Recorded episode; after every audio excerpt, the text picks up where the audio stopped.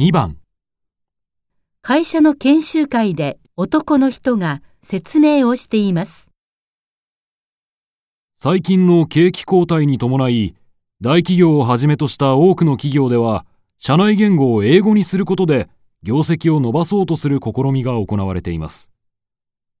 というのは、海外で仕事をする際には、英語が共通語になることが多く、その英語力以下で業績が左右されることがあるためです。そんな環境の下では、英語力の高い社員が優遇される傾向にあります。しかし、皆さんもご存知のように、会社の仕事というのはそれだけではありません。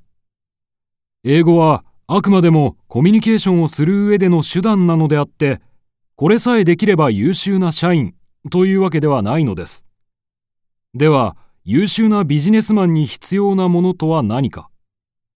その一つは、海外で仕事をする場合においても柔軟な発想ができるということです。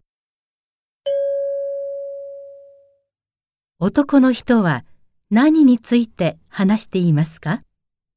？1、業績を上げる方法、2、ビジネスマンに必要なもの、3、会社での仕事の効率化、4